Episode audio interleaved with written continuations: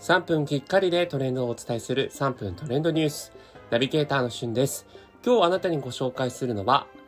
Apple の iPhone13 シリーズ新発売についてご紹介します。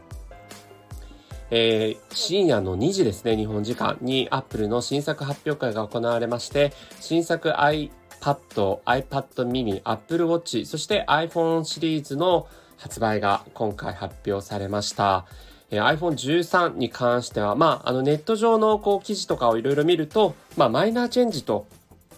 いうようなこう印象がね、あのあるんですけれども、皆さんはどんな風に感じたでしょうか？まあ、今回は、えー、内蔵されているチップですね。まあ、あの、携帯の中のいわば脳に当たるような存在のものが、まあ、えー、機能が向上ということで、まあ、ゲームとかをしている人にとってはね、よりサクサク動くような感じになりましたし、えー、バッテリーが向上していたり、えー、ディスプレイもえー、強度がね、すごく上がっていたりとか、えー、それからカメラのね、性能とかも上がっていたり、ディスプレイ自体明るくなったりと、まあ、あの、各々のところで非常にこう、よりパワーアップしているというような iPhone 13なんですが、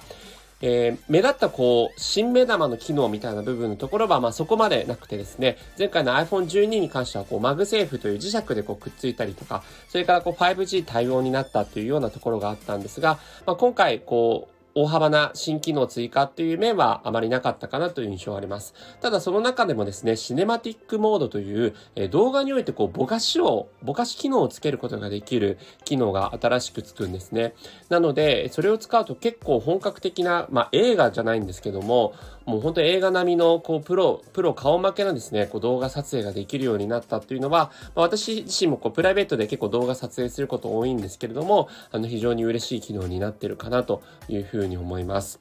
え、ただまあ今回ね、あの指紋認証機能がつくことを期待されていたんで、やっぱりこうマスクをするこのコロナ禍においては、えー、フェイス ID というね、顔認証だとちょっと不便というところがあったんですが、まあ、残念ながらそちらはついていないというところがあります。ね、これ実際まあ iPhone13 発売して、まあ、来年また iPhone14 とかになった時のつくのかどうなのか、その辺が楽しみですけども、えー、世界中にね、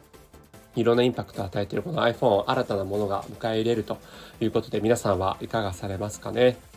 え僕自身は iPhone11 Pro を使ってるんですけど非常にもうバッテリーもすでにすごくいいですし、カメラもすごく性能多いので、まあ、今回買い替えるかどうかっていうのはちょっと考えているところではあります。えー、iPhone13 にね、切り替えてるっていう方いらっしゃいましたら、ぜひそのあたりも教えていただければと思います。それではまた次回お会いしましょう。Have a nice day!